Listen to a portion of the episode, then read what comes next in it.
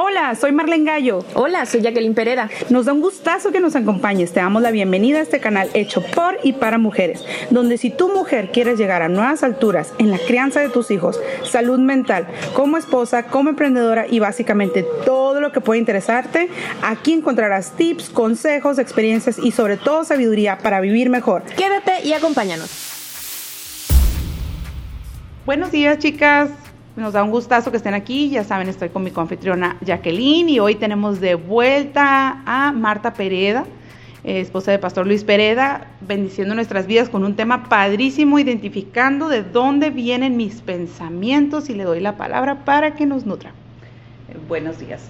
Qué gusto estar con ustedes de nuevo. Este es un tema que de veras a mí eh, me fascina porque sé que es algo muy práctico y muy real para la vida de todos. La verdad que que muchas veces pensamos muchas cosas y sin embargo muchas veces no pensamos en qué pensamos, ¿verdad? Y, realmente la manera que pensamos cada quien se va formando desde que crecemos en la casa, desde que nos están enseñando a comer, a hablar, a vivir por nuestra cuenta, también se empieza a formar la manera que pensamos. Y, todos tenemos ciertos modos de pensar, hacer las cosas, eh, algunos son buenos, algunos muy buenos y algunos, la verdad, no tan buenos. Y algunos de plano son contrarios al pensamiento de Dios y algunos de esos tipos de pensamiento nos están hundiendo, la verdad. Y yo creo que una de las cosas más importantes que podemos entender es que no todos los pensamientos que pasan por nuestra mente son nuestros. Porque si algo escucho eh, constantemente de las mujeres es que, que entran los pensamientos y se bajan a la depresión, se van a la ansiedad, eh, nos vuelan los celos, nos corre el enojo, tantas cosas que, que, vienen en nuestra vida y realmente la raíz de ellos es los pensamientos que tuvimos antes, porque realmente lo que pensamos alimenta nuestras actitudes, alimenta nuestras acciones y de ahí nuestras conductas y todo el estilo de nuestra vida, ¿verdad? Entonces es bien importante primero saber que todo lo que pasa por nuestra mente no lo tengo que eh, quedar, no lo tengo que pensar. Y realmente el, tema que vamos a ver un poquito hoy es identificar de dónde vienen los pensamientos, porque como dije, no todo el pensamiento que está en mí vino de mí. Y les puedo dar un ejemplo muy sencillo, eh, tal vez que viene en la Biblia. Y lo vemos en, uno de los evangelios, en Mateo 16, que vemos en la vida de Jesús, que en una ocasión él está con sus discípulos y, vienen con él y él les está enseñando y de repente él les dice, ¿quiénes dicen ustedes que soy yo? Y, bueno, primero dice, ¿quiénes dicen la gente que soy yo?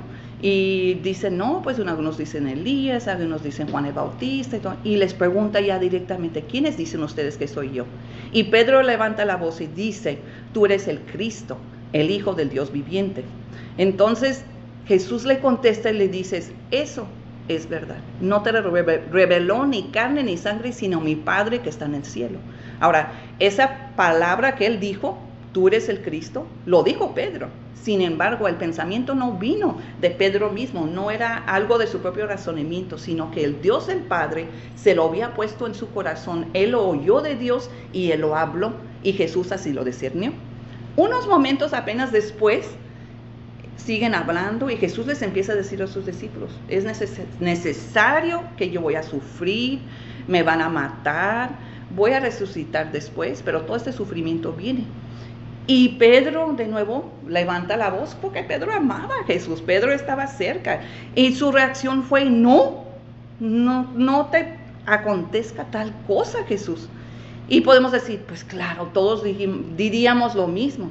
Pero Jesús voltea y le dice, Satanás, le dice, eh, le dice, calla, apártate de mí, Dice, quítate delante de mí, Satanás, me eres tropiezo porque no pones la mira en las cosas de Dios, sino en las de los hombres. Entonces, ¿por qué? El mismo Pedro que acababa de decirle esta revelación, Pedro le dijo lo mismo, pero nuevamente su voz, su boca fue el que dijo, pero Jesús discernió que el pensamiento vino de Satanás. ¿Por qué? Porque Satanás no quería que Jesús muriera y que trajera salvación. Entonces, aunque era razonable lo que dijo, Realmente el pensamiento vino de Satanás para frustrar el plan de Dios. Entonces aquí vemos que no todo pensamiento está en nosotros mismos. Así como Pedro dijo, tú eres el Cristo, ese pensamiento vino de Dios para el plan de Dios y él lo declaró y eso hizo una formación en su vida. De hecho, vino a ser uno de las piedras angulares de la iglesia. Pero al mismo tiempo puede oír la voz de Satanás que diga algo que se suena racional y razonable y aún bueno, pero no era, era contra el plan de Dios, era algo que Satanás trajo y Jesús lo discernió. De la misma manera, él quiere que nosotros aprendamos a discernir que los pensamientos que vienen pueden ser de nosotros o no. Porque Satanás sabe que si Él puede plantar en nosotros una mentira y nosotros lo creamos, va a manipular nuestra vida por lo que Él quiere apartarnos de la relación con Dios o desviarnos del destino que Dios tiene para nosotros. Yo tengo una, dudita en, en, lo primero que dijo. ¿Las emociones alimentan los pensamientos o los pensamientos alimentan o los pensamientos alimentan las emociones? Pues en realidad las emociones eh, pueden ser chispas de pensamientos, ¿verdad? Porque todos sentimos, Dios nos dio las emociones. Eh, y, si pensamos y meditamos en esa emoción, pues vamos a aumentar el pensamiento y aumentar eh, el, la emoción. Realmente no, el punto no es tanto ni la emoción, sino ¿De dónde proviene el dejas entrar en tu pensamiento y entonces meditar y producir acción. Ah, Porque, como dice la Biblia, enójate, pero no peques. Tú puedes enojarte, tú puedes sentir triste, tú puedes eh, gozarte, tú puedes ponerte eh, en duelo, pero ¿qué haces con eso? Si yo lo medito y lo interno y, ahí me quedo, es como el, el puerco que se mete al lodo y ahí hasta que se adentra y se encharca y pues ya difícil te sales. Sí. Entonces, realmente podemos ver que hay en nuestra vida tres fuentes eh, más específicas de las, los pensamientos que vienen en nuestra vida. Eh, tres voces, podemos decir, que hablan en, nuestra vida, que nos mandan pensamientos y nuevamente nosotros decidimos qué pensamientos abrazamos y internamos o no. Entonces, para que nosotros podamos decir cómo voy a identificar estas voces, esos pensamientos, debemos saber que, que Dios nos manda a ser conscientes. Aún hay una escritura que dice en Efesios 5, despierta, dice, despierta, los tiempos son malos, aprovecha los tiempos, porque, porque estamos rodeados de todo, todo lo que nos quiere eh, llevar con la corriente. Y muchas veces lo que estamos viviendo ni es por nuestra propia situación, sino todo lo que nos lleva. Entonces tenemos que ser conscientes. Y segundo, tenemos que tomar cautivos nuestros pensamientos. Y eso nos dice en 2 Corintios 10, 3 a 5. Nos dice, toma cautivo. Y eso es literalmente que cuando viene un pensamiento o una, un posible pensamiento a nosotros, pararlo y analizarlo, examinarlo. ¿De qué manera? Entonces vamos a ver tres voces principales.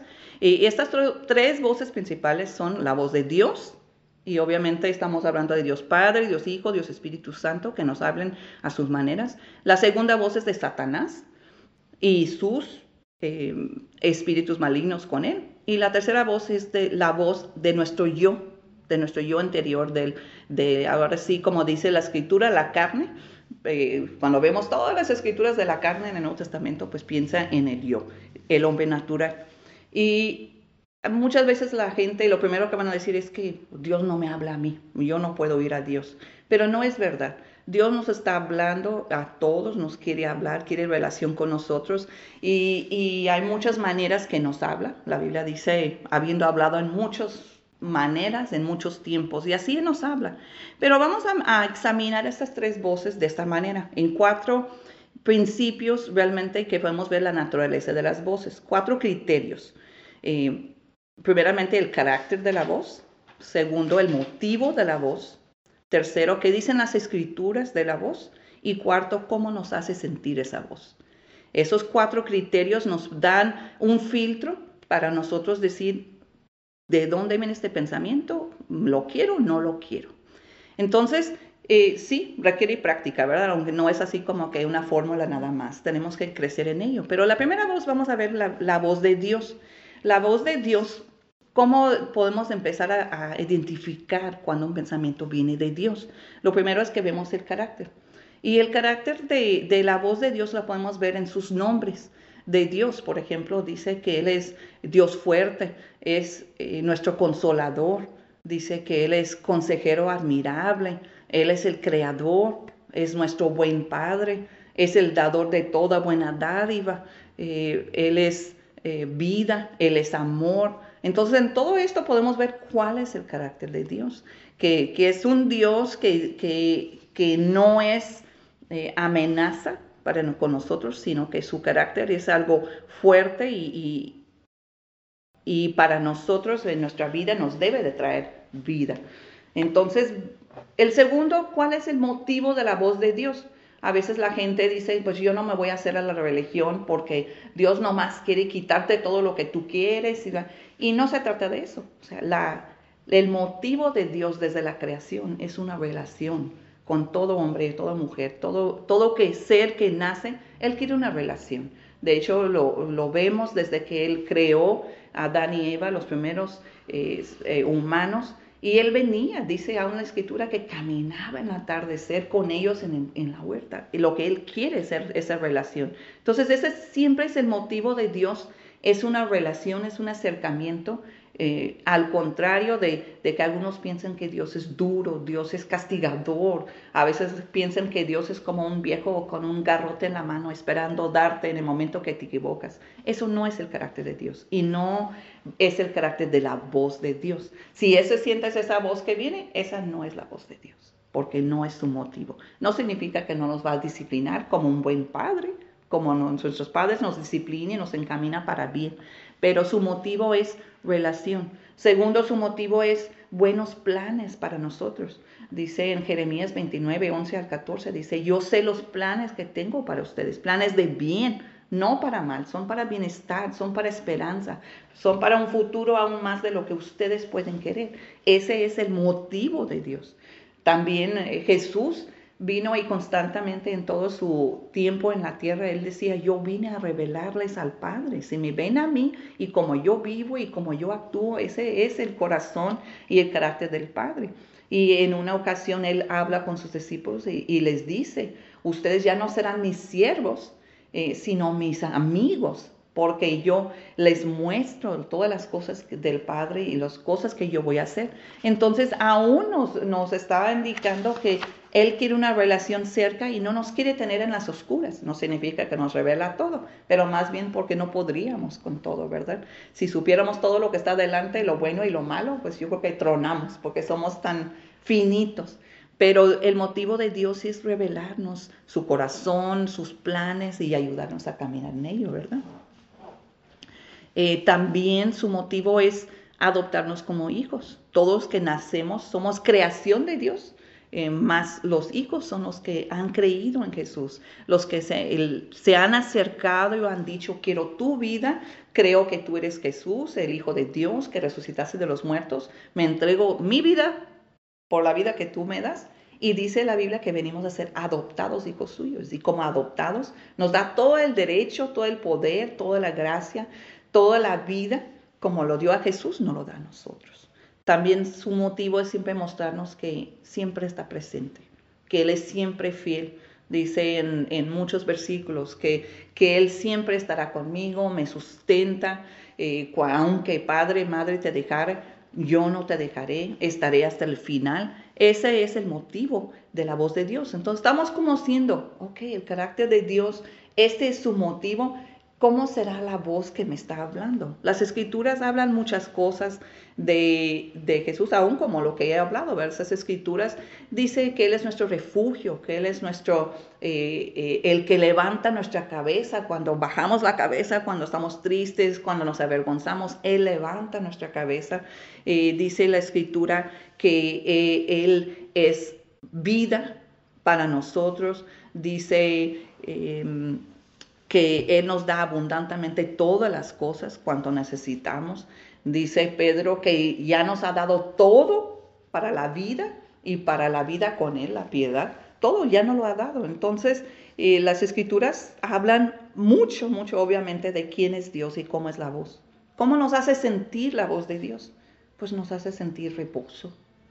Así como cuando un niño chiquito llega a papá, ¿no? Y ay, ya te cansaste y que nomás quiere subirse, así como ahorita veo a mi nieto, ¿no? Eh, eh, nomás así, los brazos de papá y ya.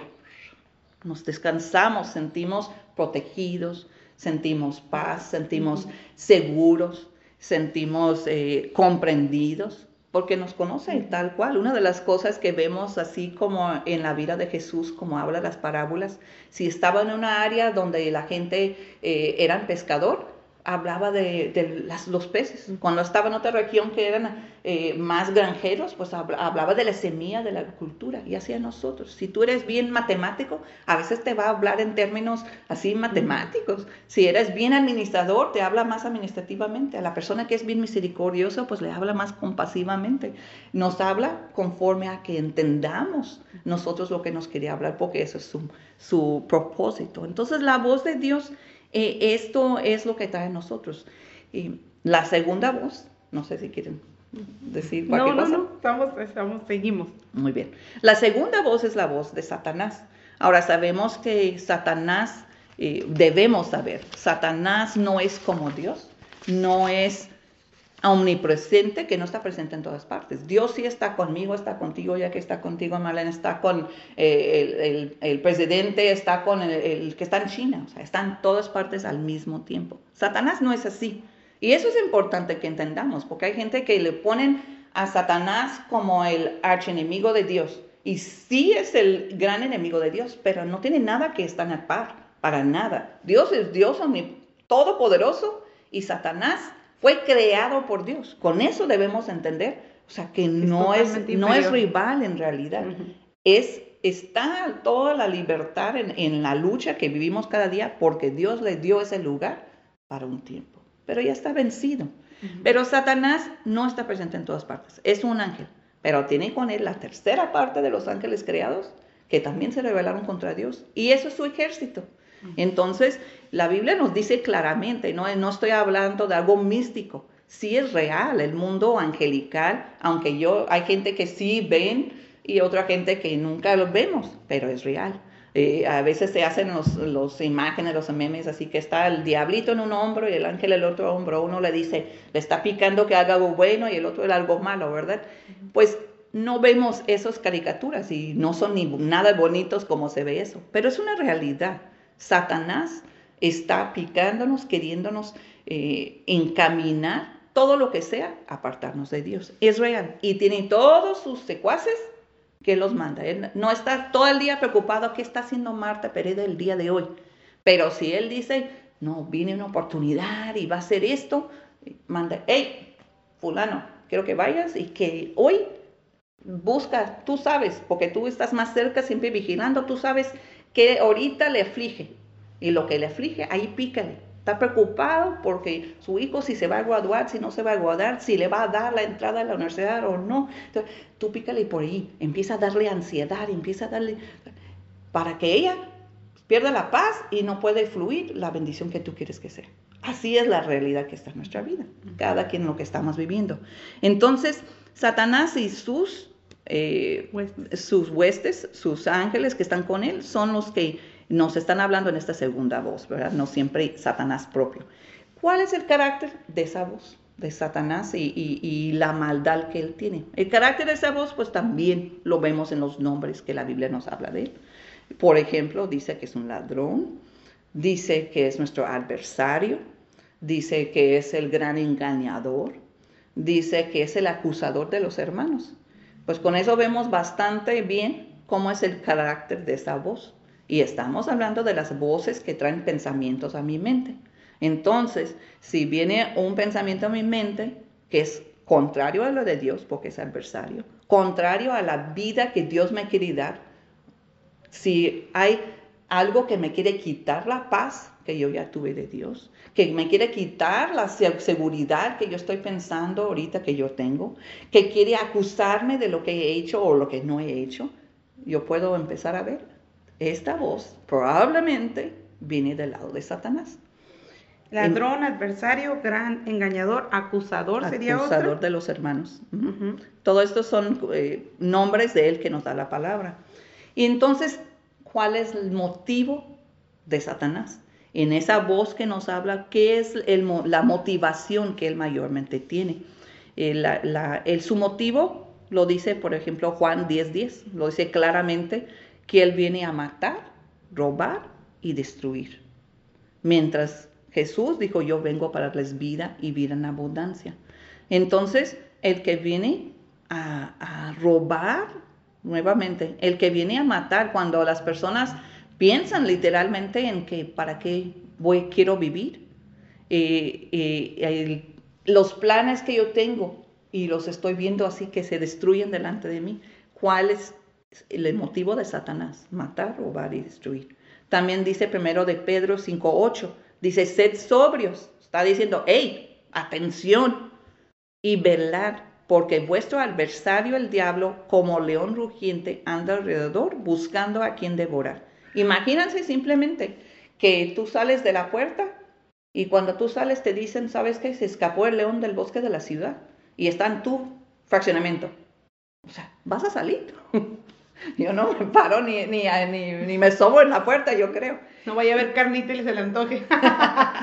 Pero dice, no dice que es león, porque nos dice la Biblia que Jesús es el león de Judá. Él sí es el verdadero y el poderoso y el rey pero él anda como león rugiente, nomás rondando a ver quién se deja devorar el día de hoy. Sí, podremos citarlo en un ejemplo por que el, pecado de los demás te alcanza, ¿no? digamos, un alcohólico te atropella y tienes la pierna rota, pero el que anda como león rugiente quiere aprovechar la oportunidad y robar y, destruir y matarte en todas las formas que pueda. Entonces te roba tu bolsa, el celular y si te dejas, ¿no? Te roba la paz y te roba la fe y te roba como que porque me pasó esto y hasta renegar a Dios y no querer vivir, por ejemplo, puede claro, claro. una forma más este, gráfica de Así es, sí, de muchas maneras, o sea, esa, esa, ese motivo que él tiene es siempre para quitarnos. Entonces, si yo me levanto este día y cuando yo abro los ojos, yo pienso, ay, es un nuevo día. Y de repente, pues sí, pero acuérdate que la luz ya llegó y no tienes para apagarlo. Y en ese momento tú dices, ah, sí, o sea, es real, pero Dios es mi proveedor. Si viene el pensamiento, Dios es mi proveedor. Ah, ese pensamiento vino de Dios, es su carácter, es su... Pero a la vez viene un pensamiento, no te alcanza, no, no te va a alcanzar, no hay manera que lo puedes pagar, porque si lo pagas, pues bueno, no tienes gasolina para mañana. Y si no, eh, o nada más vas a tener frijoles para comer todo el mes. Entonces, esos dos voces, esos son pensamientos que llegaron a tu mente. Ahora, en ese momento tú decides ¿A quién le crees? cuál vas a meditar. La Acá Dios te está diciendo la verdad, porque la verdad de Dios es eso, la verdad. Pero este mundo ya nos enseñó que la verdad es subjetiva. La verdad es según mi verdad. Y si yo digo, no, sí, mi verdad es que no me va a alcanzar. Entonces, yo ya compré esto que dijo Satanás y ya empiezo a internarlo. Entonces, sí, no, pues ¿cómo lo puedo hacer? Es que la verdad no sé ni cómo lo puedo hacer. Y ya hasta volteas y ves al esposo, que pobrecito hasta se desveló porque trabajó tiempo extra y, y dices, ay, no, no nos puedes sacar adelante. Y ya empieza un conflicto. Y ya empieza ya tu día que no tienes paz, que no tienes contentamiento, que hasta ni hizo calor ese día, no tuviste que prender el aire, pero eso ni lo viste. O sea, todas las cosas que pasan, porque yo tomé esa voz y lo agarré, lo, no en, acuérdate que dice, tomar cautivo todo el pensamiento. Lo miré, pero lo dejé pasar rápido. Y ese ya gobernó mi pensamiento, gobernó mi actitud, produjo acciones. Y ya. Ansiedad, emociones y todo. Y todo eso. hasta depresión, ¿no? sí, todo eso. O el abandono de la fe. Ya vives en la pura mentira. Ah, así es. ¿Cómo afectaste a tus hijos? O los encierras ahí en la televisión y los quieres ver hoy. O el primero que se asoma, ¿verdad? sí. Y como, como, dice, a veces le vomitamos todo el pensamiento que tenemos, pobre, de que, de que se embarra con todo lo que yo permití entrar. Ah, Entonces, esto es lo que Satanás quiere, quiere robarnos, quiere destruir lo que está haciendo. Ay, ya, lo que había de gane en mis hijos, lo que se les había hablado de la fe, y Dios siempre está contigo, el hijo de repente te voltea y dice, pues no estás oh, predicando con el ejemplo. A ver, ¿Dios nos cuida o no nos cuida? Porque entonces en el momento que él tiene miedo de algo, ya va a dudar, cuando ya creía. Sí. O sea, porque todo esto es, modelamos. es, una, es una avalancha, ¿verdad?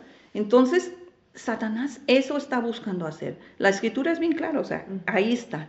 ¿Cómo nos hace sentir la voz de Satanás? ¿Cómo nos hace sentir? Porque es bien importante. Tú hablabas de las emociones al principio. Sin las emociones, esperanza. ajá, sin esperanza, nos sentimos impotentes, nos sentimos Desprotegidos. Todo Ah, lo contrario, ¿no? El todo depende de, de qué situación. A veces es la vergüenza, ¿no? Hi- Hiciste eso y tú, sí, sí lo hice. Y Satanás, no, todos lo saben, todos van a hablar de ti, o eso nunca la vas a superar, o la culpa. La culpa, por ejemplo, las madres solteras es bien difícil. Las madres solteras que están con los hijos y están trabajando y llegan y los hijos, tú siempre estás pensando, no tienen papá, entonces les falta, les tengo que compensar. Aparte, yo tengo que trabajar, no estoy ese tiempo con, con ellos. Entonces los hijos mal se comportan, pero no les disciplino a veces como debo porque me siento mal y siento la culpa porque Satanás me lo dio y yo lo abracé y dije es verdad, ¿verdad Jackie? Sí, claro. Sí. Sí, sí, Me, me pasó en, en su momento, ¿no? Cuando yo estuve en mi tiempo de madre soltera. El tiempo que yo pasaba, pues no quería corregirlas, no quería darles mi dirección porque decía, no, mejor solamente juego, ¿no? Porque pues no, no estoy mucho con ellas. Pero pues eso también es un engaño porque los niños necesitan dirección, necesitan Y ser, este, límites. así es. Si no, imagínate, o sea, cuando sean adultos, pues ya no vas a poder llevar esa corrección, no vas a poder este, dar un- una buena dirección a tus hijos. Entonces, pues es, una, es un engaño, es una mentira que el enemigo nos, nos da. Así es. Y a la vez que nosotros los pensamos, yo sé que todas las mamás que están en esa situación que escuchan dicen, pero ¿cómo le hago? Porque sí se sienten mal.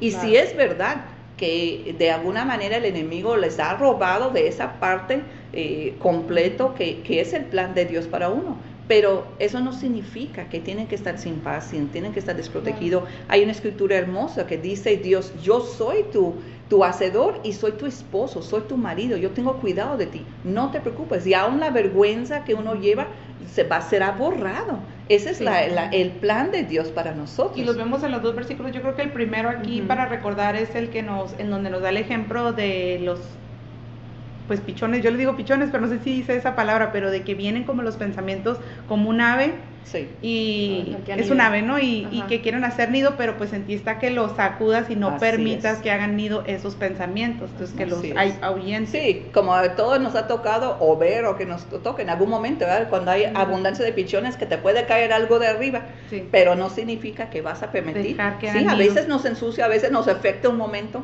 pero no vamos a hacer que se haga nido ahí Exacto. y que se haga allí su, lo que ella quiere. Entonces, en, en este caso, o sea, Satanás está procurando, ¿qué quiere? Quiere apartarte de Dios, quiere apartarte de sus bendiciones, quiere todo lo que puede para, para apartar. Y nomás un, un pequeño contraste de la voz de Dios, específicamente de la voz de, de Satanás. Eh, podemos verlo eh, en la- lo que es la convicción y lo que es la condenación. A veces la gente lo usa como sinónimos y no son. ¿Por qué? Cuando oímos la voz de Dios, tú puedes oír la voz de Dios, vamos a suponer que yo me levanté y pues lo, algo pasó con mis hijos y yo le grité a mi hija. Y yo le grité o le hablé ásperamente o simplemente desconsideré su, su situación. Y viene a mi, a mi mente un pensamiento, eso estuvo mal. No le debes de haber hablado de esa manera, debes de pedir perdón. Y viene otro pensamiento, ay, siempre enojona, siempre, siempre le andas eh, violando sus derechos, siempre le andas ofendiendo y ay, nunca vas a cambiar. Ahora, esos dos pensamientos vienen a mi mente y yo escojo. Los dos tienen verdad en que estuvo mal lo que hice. Pero un pensamiento me dice, estuvo mal, corrígelo, vuelve al amor, borra el mal con pedir el perdón, reconcíliate. El otro me, solamente me acusa, me hace sentir culpa, me abate, me hunde, me hace sentir impotente de cambio. Esa es la diferencia en la voz de Dios, que es convicción, acercamiento, tú te equivocas y yo te ayudo. Y la voz de Satanás, que es, eres mm, bueno para nada, tú no puedes, hay siempre lo mismo. Ya no hay solución, ¿no? Ya condenado, ya. Así es, así, la condena, así ya sentencia, Ajá. fuera. Es la diferencia. Eh, también se, han, se ha comparado las voces en otras situaciones, la voz de Dios, que es una voz apacible, que sentimos paz. Cuando una voz te habla, tú vas a enfrentarte, voy a ir a aplicar un nuevo trabajo. Y tú dices, eh, tú dices, no, pues mm, voy a ir, yo no sé cómo me va a ir, pero voy a confiar y está en tus manos, Dios. O tú dices, es que tengo que hacer esto y si no puedo, y ay, vienen otros 20 y yo no sé, la ansiedad y que sientes las mariposas y sientes mal. O, por ejemplo, tú vas a un lugar y viene una situación enfrente de ti, tú eres casada y se presenta un nuevo en tu oficina que tu esposo ahorita está muy ocupado, no te está escuchando, no te entiende de plano y el nuevo platica contigo bien a gusto, tú, y ni empiezas a ver, no, pues él me entiende, él sí me comprende, ah, qué buen muchacho, que este, hasta guapo está, no, pues es que mi esposo no entiende. Y empiezas, empiezas a acercarte, correr en, ese pensamiento, en esa relación, y por otro lado está una voz, no, no te metas, tú eres casada, ora por tu esposo, platica, arregla la situación, yo te voy a dar la gracia. La voz de Dios nos trae instrucción, nos trae vida, nos trae una, un fundamento. Y nos lleva a obediencia, ¿no? Y el otro te lleva a una desobediencia como a pecar y a, disfrazar el pecado como algo bueno. Exacto, exacto. Porque la Biblia aún dice que Satanás, aún una de las escrituras dice que él se disfraza como ángel de luz. Parece algo bueno. Como a cuántas no les ha tocado que cuando dice, ay, tengo tantos problemas en el matrimonio, y las amigas comprensivas te dicen, pues ya déjalo. Tú mereces más. Más. ¿No lo han oído? Sí, hombre, es la orden del día. Es el orden del día, exactamente. Tú mereces más. Porque esa voz es destrucción de mi matrimonio, confusión para mis hijos. ¿De dónde viene la voz? El que viene a robar, matar y destruir. Aunque habló así como a Pedro que le dijo a Jesús, así también la voz. No estaba hablando que tu compañera o tu comadre es Satanás, no es. No. Pero pueden ser usados porque ellos recibieron ese pensamiento, lo abrazaron como suyo y ahora lo declaran. Se creyeron que era bueno. Así es, así pues es, porque no andamos diciendo algo que creemos que es, malo.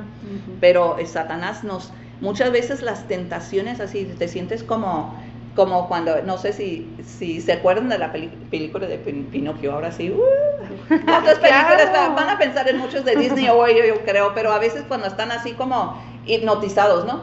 Y ahí van así como que llevados, llevados hacia donde, y no tienen voluntad propia.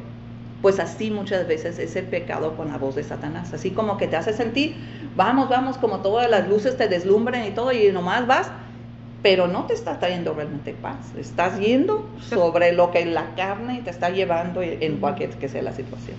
Entonces, tenemos que saber esa diferencia en la voz de Dios y la voz de Satanás. Y pues llegamos a la tercera voz, la tercera fuente de esos pensamientos que llega, pues bien, los más destacados somos Dios y Satanás, pero pues ni Satanás y sus ángeles están todo el día sentados enseguida de mí, o sea, tienen millones de gente en el mundo. La tercera voz es la voz del yo, la voz del yo que yo tengo. Y esa voz es, es nuestra voz autocrítica, eh, esa voz que tenemos eh, es la voz que realmente la propia, la que vamos desarrollando a través de la crianza, a través de nuestra cultura, a través de las cosas que, que vivimos. Y es realmente lo que hemos decidido de ser las verdades y los hemos internado. Entonces, todos tenemos una mezcla. Si yo he conocido muy poco de las verdades de Dios, probablemente la voz que yo tengo está mucho más basado en la cultura, en mi familia, en, el mundo y por ende la voz más de lo que Satanás ha movido que la voz de Dios. Pero a la vez yo puedo haberme creado con muchos principios de Dios, pero todos vamos a tener una gran mezcla, sin duda. Entonces, nuestra voz, como mencioné al, al inicio, esa voz realmente en la Biblia nos habla como la carne como lo que es eh, eh, el, yo. el, yo. o lo que decimos también el hombre natura, o sea, simplemente cómo actúo yo en mi propio entendimiento. Entonces, eh, el carácter de esa voz realmente, por lo general, tiene como que dos más fuertes. O es, eh, es víctima o es orgullo. O sea, o yo me siento una alta opinión de mí mismo y tiendo a, a verme por encima de otros de muchas maneras. O sea, yo creo que yo soy muy chila o yo, yo, Yo muy bien en más. esto, yo merezco más, mira mi familia, mira lo que yo he hecho, mis logros, yo tiendo a, entonces a verme a mí mismo como un bien o víctima, o sea, todo el tiempo mi, mi autoestima tal vez está baja, eh, pienso que, que lo que yo hago y lo que yo digo eh, eh, tiende a ser negativo. Y esa voz por lo general nos habla queriendo que mejoremos, o sea, porque todos, nadie está así como que yo quiero quedarme nomás, eh, ser lo peor que puedo n- no. Entonces esa voz es nuestra autocrítica que cuando en el momento que tú haces algo hay una vocecita en tu cabeza que dice, "Mm". y no, como digo, no siempre es Satanás. O sea, cuando, en el momento que tú te enojas, "Mm, sí, pues, pe- a- al cabo, pues Anderson, así como los Anderson. O algo, o sea, que tenemos. Así tenemos esa voz. O Es- cuando lo relacionamos con nuestra cultura, como decías, como que como buena madre mexicana, ya vente la chancla otra vez. Ándale. Pero internalizamos esas, Claro. esos eh, aspectos de la cultura de la que hemos sido influenciados. sí, sí. Entonces, realmente esa voz lo podemos poner muchas veces, lo decimos nuestra conciencia.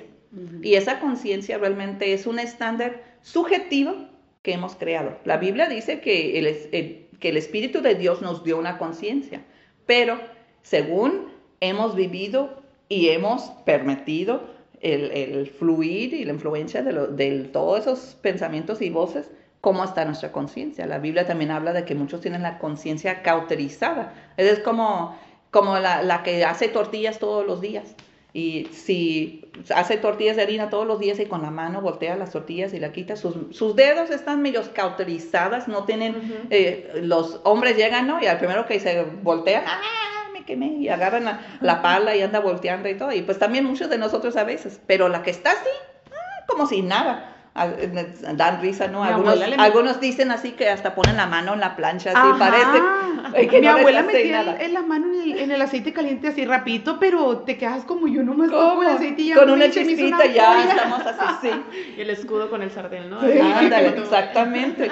Entonces, a veces la, la conciencia está cauterizada en la forma que en alguna área nosotros hemos dicho, esto, con esto no pasa nada. Normalizamos ejemplo, sí, algo que no es normal. Sí, por ejemplo, la mentirita blanca, que siempre Oh, se dice aquí, ¿no? Que la mentirita blanca, no pasa nada, la mentirita blanca. Cuando, mi hijo, cuando llegan y vienen a cobrar, diles que no estoy. Pues aparte que tú estás diciendo la mentira, le estás haciendo a tu hijo que diga la mentira, pero dices, es una mentirita blanca, a nadie le hace daño. Pero es una mentira, es una no verdad. La Biblia dice, no mentáis los unos a los otros, decir la verdad con amor. Entonces, esa mentirita blanca, pues te lleva a otra, te lleva a- al rato, o sea, tú andas en la calle y te habla, te habla el esposo, te dice, mija, ¿ya vas a llegar? Sí, ya voy en el Oxxo. Y no es cierto, todavía te falta así 15 minutos antes. O, o ya, ya estoy llegando. O, híjole, ya hubo mucha conciencia, eh, digo, mucho tráfico, mucho tráfico. Y la verdad que te estás tomando una copa más de café con la amiga. No pasa nada. No, ese, ¿a quién le hace daño? Pero en mi conciencia yo ya lo justifiqué que no pasa nada. Pero ¿qué pasa? Al rato las personas llegan a cometer los fraudes y llegan a, a las infidelidades, llegan a, a- a los hijos, o sea, criarse en un ambiente de esa media verdad, que si no es verdad, pues es mentira. Y, y la conciencia ya no me juzga, porque yo ya dije, no pasa nada. Bien cau- cauterizados, como Así bien es. menciona. Yo veo parejas a veces que se casan y, y las parejas eh, tienen, eh, la muchacha tiene un súper amigo, tiene el amigo, el mejor amigo es hombre, no mujer, o viceversa. Sí, y, y la pareja, no, pues es que es su amigo de toda la vida, pero no es lo correcto. Yo siempre digo a las parejas, cásate con el que es tu mejor amigo, si no, entonces mejor ya no es tu mejor. Es importante porque somos como quieran, somos carne y hueso. Y, y, y, si no es físicamente, no estoy diciendo que todos se van a meter físicamente con él, pero si tú miras más a esa persona para desahogarte, para la confianza, entonces no lo estás haciendo con tu pareja, algo está mal. No va a haber esa fusión en el matrimonio. Intimidad. Exacto. Estás extendiendo a otra persona. Sí, pero tú lo justificas y hasta las parejas lo justifican. O, o que su diversión lo hace él con sus amigos y ella con sus amigas y pues ya, en el núcleo de la familia, lo que es familiar. Pero no se divierten en pareja. Hay parejas así también. O sea, yo estoy hablando de cosas muy reales que, que yo digo que lo hemos visto directamente eh, en, en consejería y que se ven alrededor. Y otras muchas cosas que tal vez no se trata de la pareja, pero hay cosas que lo hemos dicho, está bien. Pero cuando realmente no está bien, esa parte de nuestra conciencia se ha cauterizado. Bueno, otras cosas que se van formando en, nuestro, en nuestra conciencia es, como digo, según nuestra crianza. Cuando en tu casa todo el tiempo te estaban diciendo, lo tienes que hacer perfectamente, si no. O la mujer, que la casa tiene que ser impecable. Y tu mamá era la super ama de casa pero lo tuyo es tu trabajo de carrera y la casa pues ahí va más o menos, o sea, no, pero sientes condenación y no puedes invitar a alguien a tu casa porque no es tan impecable la casa. Y tu esposo quiere invitar a los amigos o al hermano a venir a ver una película. No, no, espérate. Y tú todo ansioso y poniendo eh, eh, en, la casa un, una ansiedad cuando nomás no terminaste de sacudir, no trapeaste desde hace dos días y como si realmente le importara al que va a venir a pasar un rato. Van a terminar ensuciando más de todos modos. Entonces, a ver, pero como yo ya lo abracé y es parte de mi medida, mi estándar, mi, esa voz en mi cabeza es, no, no está bien, tú estás mal, no puedes. Entonces, esa voz es el yo para, puede ser positivo, puede ser negativo. Pero esa voz lo estamos hablando todo el día. Y no se vale, ahora sí, cuando vamos conociendo, que siempre decir, ay, Satanás, me metiste pensamiento. Porque sí, muchas veces ya sí son cosas que han venido de él, pero hace 20 años y yo ya le hice parte de mí. Entonces ahí es donde tenemos que ir, ahora sí, en su tiempo a los raíces y mirar, y Dios nos va mostrando esas cosas. ¿Cuál es el carácter de esa voz? Pues como digo, son nuestras inseguridades, son eh, la cultura, son las costumbres, son eh, la familia, lo que nos ha dicho, lo que hemos venido a abrazar. Muchas veces la mujer, lo que es la mamá, el hombre, lo que es el, el papá. Luego se casan y ella está esperando así la imagen de su papá, como ella vivió, y él tiene otra imagen diferente y pues las expectativas no son suplidas y ahí andamos con problemas porque estamos formados en cierta manera, ¿no? Y cuando esto sucede en nuestra vida, pues llegamos al matrimonio cada quien con diferentes eh, pensamientos y expectativas. Por ejemplo, la mujer, pues lo que ha visto en su mamá es lo que va viviendo y espera probablemente lo que viven con su papá. Y el hombre pues tuvo otro papá y tiene otra formación, otro pensamiento de lo que es el hombre de la casa y de repente esas expectativas se quedan no suplidas porque están pensando y formando en diferentes cosas. Y, y la voz interior de cada uno, a él le está diciendo su voz lo, lo que debe de ser su papel y a ella le está diciendo su voz, tu esposo no está haciendo bien, no está haciendo lo que debe, etcétera, porque eso es lo que ella espera. Entonces, mucho tiene que ver nuestra formación, nuestra familia también tiene mucho que ver lo que vemos. La información está tan, tan a la mano y tan multiplicada. Y hay todo desde la televisión hasta las redes sociales. La televisión, la verdad, eh, las novelas que están presentes en la mayoría de las casas. Y yo les digo, la verdad, pongan una novela el día de mañana y de principio al fin anota los principios que estás viendo en esa novela.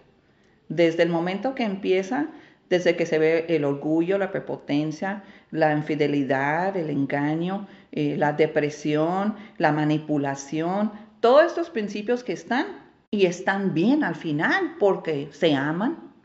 Eh, está justificado porque el otro es más malo que yo, entonces si yo eh, subversé fondos y los quité, pues es que porque el otro era malo.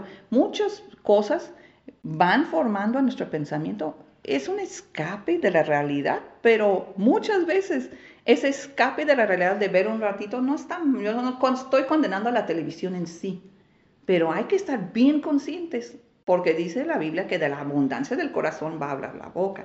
De lo que más entra, más sale.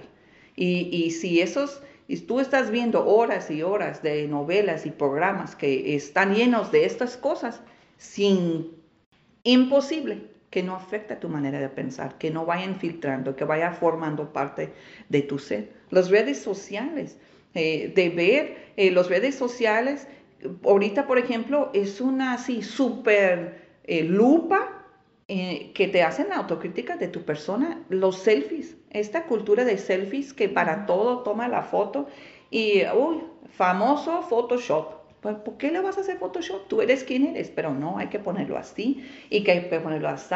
¿Por qué? Yo, mujer casada, me la quiero pasar poniendo fotos de mí, así bien sexy, bien bonita, que todos ven. ¿A quién quieres que vea? ¿A quién que quieres ser aceptado en eso? O sea, todas las cosas que están o, me siento, como digo, o es orgullo o es eh, pobre de mí.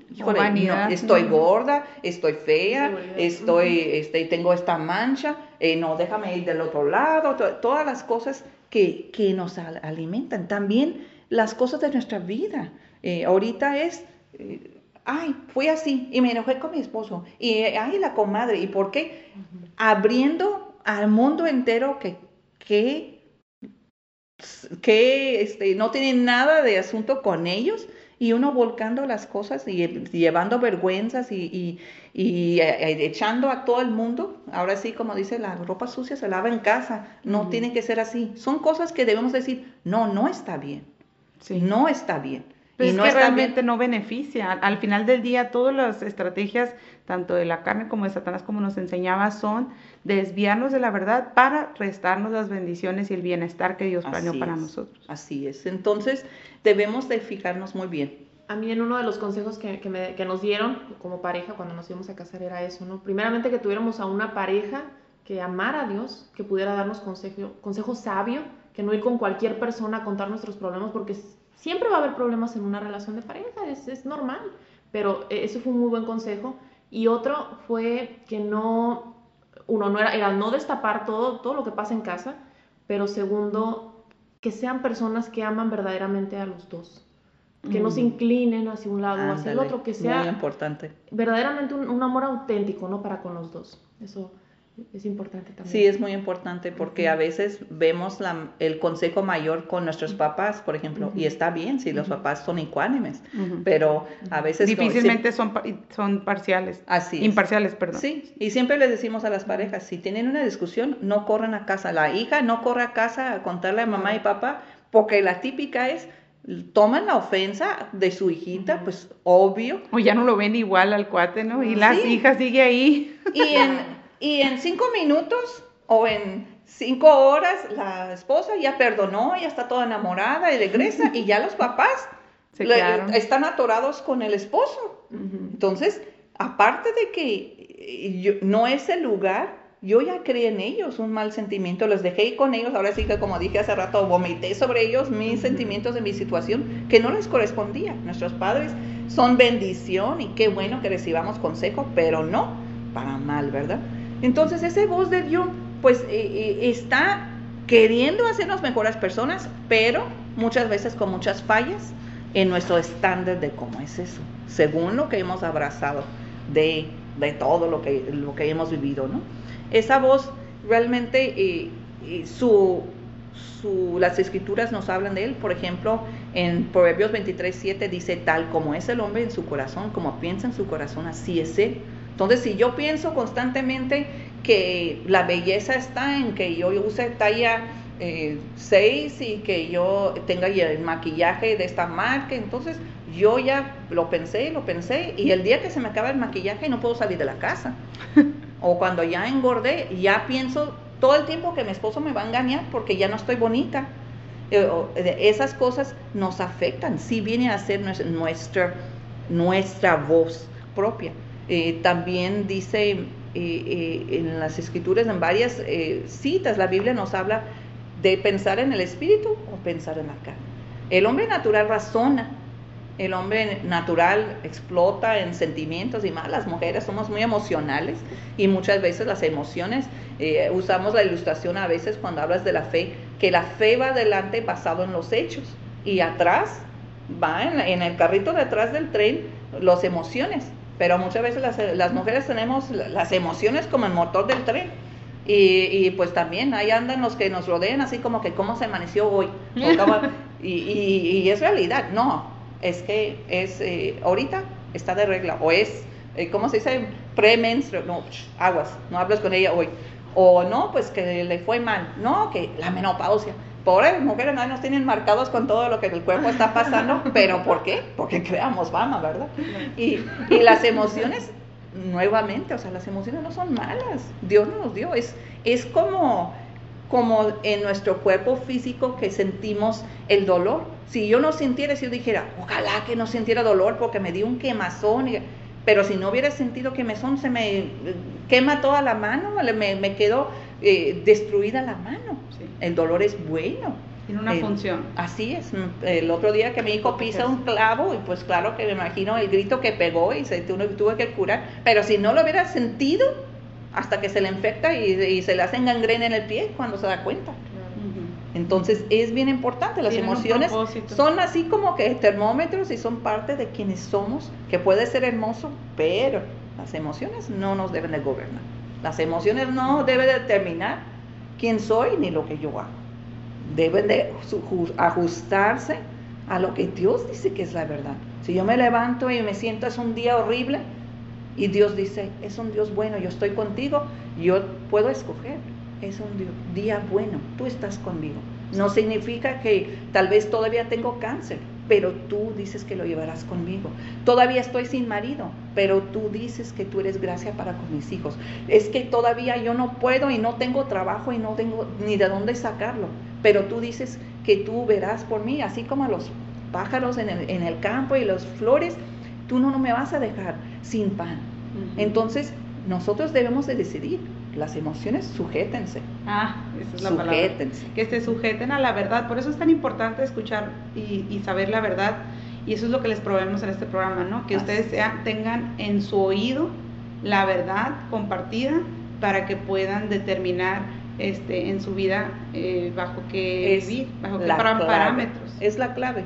Porque si no tenemos la verdad, no tenemos con qué comparar hay, hay, personas que dicen, no, pero es que no hay una verdad absoluta, o sea, ahorita ya el mundo está lleno de verdades y, no tienes la verdad absoluta. Me llegó a pasar una persona que me comenta eso, pero bien dice, Jesús, yo soy el camino, la verdad y la vida. Nadie viene al Padre, nadie llega al Padre si no es por mí. Entonces, sí hay una verdad absoluta que es, es Dios, es Jesús. Así de hecho, ese es, ese es uno de los argumentos, o sea, nada es absoluto algunos dirán, no, en su ateísmo, en su agnostismo, y tú les dices, ¿estás absolutamente convencido de eso? Y dices tú, no es, no es, no es cierto. Entonces es la subjetividad o, la relatividad que ellos manejan, sin embargo, si tú manejas ese relativismo o manejas esa... Uh, un absoluto sin, sin ser absolutamente cierto, entonces tú estás diciendo a ti mismo una mentira porque entonces tú no tienes parámetros morales, no puedes opinar sobre moral porque no hay nada que te rija, no hay una verdad que te rija. Y ya eso ya son pensamientos, eh, digamos, más en cuanto a dirigiéndose a la filosofía que pueden manejar algunas personas, pero se, ya se refutaron muchas veces. Y bueno, hasta que no ves lo que también Dios ha hecho en ti, ¿no? Muchos dicen, bueno, yo veo lo que pasó en ella y puede ser un buen testimonio o un mal testimonio, pero verdaderamente es el tú experimentar esa, esa relación con Dios, lo que Dios quiere hacer en tu vida, eso es lo importante. Sí. Porque yo te puedo decir mil cosas, mi testimonio y todo, pero hasta que no tienes un encuentro verdadero con Dios, es cuando tú vas a, vas a poder contar esa historia, lo que Él hizo en ti. Claro. Y eso es bien importante, porque la verdad final es Dios y no es las personas. Y, me da mucha tristeza que muchas veces eh, las personas no se acercan a Dios por lo que han juzgado en otras personas, una mala experiencia. No, pues dice que que, que ama a Dios y mira cómo vive. O no, la persona que era así y este dolor que me, que me causó. Esos tipos de situaciones. Pero vamos, acá hay una verdad absoluta. Dios no cambia por cómo se porta la gente. La relación con Dios no depende ni mejor ni empeora por cómo una persona me ha tratado, porque una persona haya reflejado mal lo que es la vida de Dios. Dios no cambia. Dios es el mismo, dice ayer, hoy y por los siglos, no cambia. Es el mismo Dios creador, es el mismo Dios misericordia todos los días nuevos para nosotros. Es el mismo Dios que dice yo soy fiel y nunca te dejaré. Ese Dios es el mismo Dios para mí y no depende de la gente. Entonces eso sí les invito mucho a, las mujeres que estén escuchando, hombres, eh, de que digan no depende. Y si en algún momento tú te has frenado, has dicho, yo no me acerco a Dios porque esto que yo vi o viví o, me reflejaron, que no sea por eso.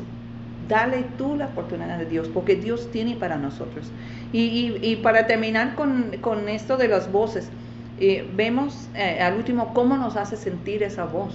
Eh, esa voz depende de qué es lo que más estamos escuchando nosotros en este momento, pero como dije en el principio, o nos hace sentir orgullo o nos hace sentir víctimas en cierta manera, esa autolástima para, eh, ese, el autoestima para abajo y, y, realmente las dos son victimización. O sea, o yo soy la víctima o hago víctima a, los demás exaltándome yo. Pero al final esa obra es de, de la carne, es la obra de Satanás ya en el mundo entero de nosotros. Pero esa voz entonces también no me va a llevar normalmente a vida, a menos que en esa parte yo ya hice fuerte la verdad de Dios y esa voz está reflejando la voz de Dios. Entonces, volvamos a como ahorita dijiste, el final es cuánto conocemos de la palabra y cuánto enternamos la palabra. La Biblia dice, en la abundancia del corazón habla la boca. Como piensa el hombre en su corazón, así es él. Entonces, entre más yo tengo la palabra, que es la verdad de Dios, la Biblia dice, la palabra es la Biblia. La Biblia es la voluntad de Dios, la revelación de Dios dado al hombre para que pueda conocerlo, para que pueda relacionarse con él. No es una religión, no es un libro anticuado. Dice, pasará todo el mundo y la tierra, pero mi palabra nunca pasará. Entonces, sí, a veces si dices, ay, es que está muy anticuado, vete a otra versión. Vete a la nueva traducción eh, viviente, ve, vete a tal vez ese, ese, lenguaje de estáis y vayáis y pues no es lo como hablamos, ¿verdad? A menos que seas muy español y no puedo hacer acento. Pero eh, de eso no se trata, se trata que es una palabra que a mí me encanta, que dice la Biblia, que es viva y eficaz. Y, y es cortante, dice, y discierne hasta los huesos y los tuétanos Ahora, si miramos en la manera física, esto está aplicando como en nuestra vida. Eh, si el, doctor va a los huesos y los tuétanos y tiene que cortar exactamente para arreglar un ligamento, un algo así en una rodilla, vamos a suponer, eh, es, es discernir, diferir qué es, qué es esto, qué es acá y qué es acá y, y ir al punto. Dice la Biblia que la palabra de Dios y el Espíritu de Dios en nosotros discierne, pone luz así para que veamos con lupa. Ah, ese pensamiento es el que me está haciendo siempre creer que está bien que yo me enoje y no pasa nada porque así somos todos los Anderson. Entonces, esa no tiene raíz en la verdad de Dios, porque la verdad de Dios, Dios me ha dicho, todo lo puedo en Cristo. Eso significa también cambiar mi manera de ser. Entonces, ¿yo qué tengo que hacer? Yo te, voy a ir a eso para, para, cambiar esa mentira por una verdad que esté en la palabra de Dios y puede ser también, por ejemplo, ver el testimonio del recorrido de Jesús para ver su carácter y, internalizar, ah, ok, él respondía así en este momento, entonces esa es mi forma de responder ahora y adoptarla. Sí. Entonces dice, como dice la palabra, ¿no? De que las obras de la carne son infructuosas, entonces todo lo que la carne nos dice en esa voz, pues no trae, es infructuoso, no, no es muy buen resultado. no da buen resultado. No trae, buena vida, no trae buen fruto, trae mal fruto. Entonces, si yo quiero cambiar ese hábito, ese pensamiento, esa conducta, eh, eh, esa, eh, ese, esa actitud que me hunde, yo tengo que ver su raíz. ¿De cuál de esas voces vino? ¿Qué está trayendo en mi vida? Y, y ahí entonces yo voy a mirar, si es, yo identifico que es una raíz que no es de la verdad de Dios, yo puedo empezar a cortar eso en la manera de primero arrepentirme. Ah, ok. Yo creí esas mentiras de que así son mis generaciones, así también yo. Es una mentira, porque Dios dice que Él es poderoso para hacer todo el cambio en nosotros. Entonces yo voy a decir, Dios, perdóname porque yo creí. Yo renuncio a esa mentira que no es tu, tu verdad. Y yo acepto tu verdad, que todo lo puedo en Cristo. Acepto tu verdad, que tú haces todas las cosas nuevas. Y yo pido que tú eso lo hagas en mí. Yo rompo entonces con ese poder. Yo rompo, yo tomé cautivo ese pensamiento y lo sujeto a la obediencia de Cristo. Él quiere que yo sea amor, gozo, paz, paciencia. Esa va a ser mi, nueva realidad en mi vida, a través del fruto del Espíritu, no de la carne. Mi nueva naturaleza. Así es. Entonces, cuando nosotros empezamos a tener pensamientos, lo, volvamos a, lo primero, es estar conscientes. Dice Dios, despierte. No todo lo que entra en mi cabeza viene de mí y no todo lo que entra en mi cabeza me va a traer un bien. No lo tengo que pensar. Yo tengo que frenarme. Tengo que pensar en lo que estoy pensando. Sí, es como decir, llegaron estos cuatro chivos, ay, este es virus a mi mente, este es un virus, no me conviene, esta es una verdad, ok, lo acepto, lo recibo y este es este mi propio razonamiento haciéndome una juzgada conforme a mi cultura, ahí va para afuera también. Pienso ahorita en el ejemplo cuando mencionaste virus, que no, no le ha pasado que de repente te manda un mensaje eh, a algún contacto y te dice, si te llega este, este, este correo, no lo abras porque tiene un virus y te va a comer todo tu sistema, ¿verdad? ahorita, o sea, ahorita están ahí la gente, yo no digo es, todos los hackers y todo lo que hacen. Sí, Haz de cuenta cuando te llega el inicio de un pensamiento. Ahí está el correo. Llegó a tu mente. Llegó el correo. En ese instante tú decides. El problema es cuando hacemos hasta inconscientes. Sí. Unos, ah, unos, picas todo para ver. Oh, yo tengo toda la semana recibiendo unos que dicen, has ganado el premio. y lo picas y pues te, ya, ya aprendí, o sea, ya nomás los borro. Porque te abre y te abren pantallas y luego no lo puedes cerrar y yo no sé qué se comió o ya qué, qué acceso tuvo en lo mío. Pero así es, háganse cuenta. Les mandó un mensaje. Tú en ese momento, si tú no sabes la, de dónde vino la fuente de ese mensaje, no lo abras. Y aún si dice, viene de mi mamá. Mamá, qué raro. Como el otro día andábamos en, de viaje y mi hija vio algo que se publicó en mi, en mi historia en Facebook. Hasta la fecha yo no sé ni cómo se pone algo en la historia, ni nunca veo que de repente apenas empecé a ver cómo ponen algo en historia, así, pero bueno, dice, mamá, ¿pusiste eso? Y salían unos tipos que, que como que son mal hablados y no sé qué, y, era un video. Y yo, ¿qué? No, primero volteó y me dijo, y me vio dormida. Dijo, mi mamá no lo puso. Y voltea y ve a mi marido con mi, con mi teléfono en el Facebook, corriendo la pantalla y, porque mi esposo no tenía teléfono smartphone. Dice, ni le entiendo. Y cuando sí me meto, pues ahí me engancho, mejor ni, ni le entro. Sí, Pero acá, fotos, viendo todo lo de la familia. de repente él agarra y, y, y, empieza él correr por Facebook y viendo la familia, viendo las fotos, viendo los de la iglesia, viendo los de su familia, viendo el punto de... Pero él pica, haz de cuenta. Llega el del Abraham y le pica el Abraham. Ve las fotos, pero de repente vio un video que puso el Abraham. Y de ese video, en vez de volverse a salir, entra el que sigue en YouTube y de eso le llevó a otro y en hilo, y de repente, queriendo salir de la pantalla, pica el compartir y se publicó en mi historia. lo bueno es que lo vio mi hija en unos minutos y, y ya, eh, ma, ¿verdad que no pusiste esto? No. ¿Qué es eso? No, está, bórralo ya. Agarró mi teléfono, lo borró ya. Pero bueno, cuántas cosas se infiltran en nuestra vida, se infiltran en nuestro pensamiento, porque no estamos atentos porque estamos dejando pasar muchas cosas. A veces estamos adormecidos porque nuestra situación que estamos viviendo, las circunstancias son muy difíciles. Llegamos al otro versículo que dice, nadie en su propio razonamiento. Adoptas todo esto que entra a tu vaso, ¿no? Y se vuelve tu pensamiento. Y luego se vuelve tu, eh, se influye, con el razonamiento. Y el enemigo está como, uy, ya la caché en un montón de mentiras y te las va a empezar a aplicar. Porque no tienes la verdad para contrastar. Sí. No tienes este conocimiento de la verdad para contrastar lo que está llegando a tu mente. Así es. Y nos roba el tiempo, porque uno dice, nomás voy a fijarme en esto y una hora después, o sea, ahí estaba. Sí, porque se va el tiempo. Pero la final de esto, ¿qué es? Como tú ahorita dices, Dios quiere que conozcamos sus pensamientos.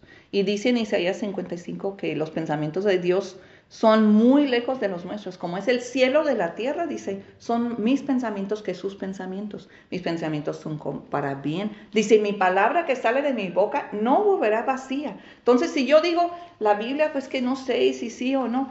No, dice, no volverá vacía, sino hará todo lo que yo lo mandé a hacer. Entonces, cuando tú empiezas a conocer la palabra de Dios, las promesas que tiene para ti, cuando Él dice que yo te voy a sostener, cuando Él dice cuando ya no tienes fuerzas, yo te daré cuando esperas en mí. Cuando Él dice, yo te doy mi paz que sobrepasa todo entendimiento. Cuando Él dice, yo te doy eh, mi paz que gobierna tu pensamiento, tu corazón. Cuando, ¿qué dice? Dice que mi palabra mora en ustedes en abundancia. Entonces, esta es la clave que nosotros cada vez que conocemos más de los pensamientos de Dios, más de su carácter, de su palabra, de su verdad, va a venir a ser un filtro cada vez más automático de que, no, fuera, fuera. Así como cuando, ahora sí, cuando agarras el, correo, yo agarro mi correo y ya le pongo editar y pum, pum, pum, pum, pum, pum, pum, borrar. Todo lo que es no más mensajes de que para qué me voy a perder el tiempo ni en verlos. sí, no, basura. Sí, basura. Pero nosotros dejamos entrar mucha basura. A ver qué dice. A ver qué piensa a ver las, los artistas, a ver qué están viviendo y, ah, no, ya, ya dejó, ya se regresó, ya, ¿para qué quieres ver eso? O sea, tantas cosas que dejamos entrar y estamos contaminando nuestro corazón y nuestro pensamiento. Eh, aparte de hacernos perder tiempo. Entonces, eh, con esto realmente terminamos eh, en decir, ¿qué estoy pensando? ¿Cómo puedo reconocer? Reconocer Mira los pensamientos. ¿Qué carácter tiene? ¿Qué motivo, así, qué, qué te motiva a hacer ese pensamiento? ¿Qué dice la Biblia de lo que te está diciendo? ¿Es verdad? ¿No es verdad? ¿Es bueno? ¿Es malo? ¿Es vida? ¿Es muerte? ¿Me acerca a Dios? ¿Me separa a Dios? ¿Me levanta y me da ánimos o me abate? ¿Cómo me hace sentir? ¿Qué voy a hacer yo? ¿Voy a abrazar la verdad de Dios como la verdad que es y que venga a ser mi verdad? Y en eso, cada vez más, su voz interior va a ser la fuerte con Dios y cada vez menos poder va a tener Satanás para entrar. Excelente tema, Marta. Muchísimas gracias. Muchas gracias. Chicas, las amamos. Concluimos esta tarde con este tema buenísimo. Vean la parte 1, 2, 3 y 4 porque lo vamos a repartir en varias partes. Mujer Águila, si quieres que toquemos algún tema en específico, solo háznoslo saber. Cada semana tendremos una invitada que logró con resultados ser una mujer águila y nos nutre con sus experiencias. Te invitamos a seguirnos en nuestras redes sociales Facebook, Spotify y TikTok. Y te recuerdo que cada lunes antes de mediodía estaremos subiendo un nuevo podcast.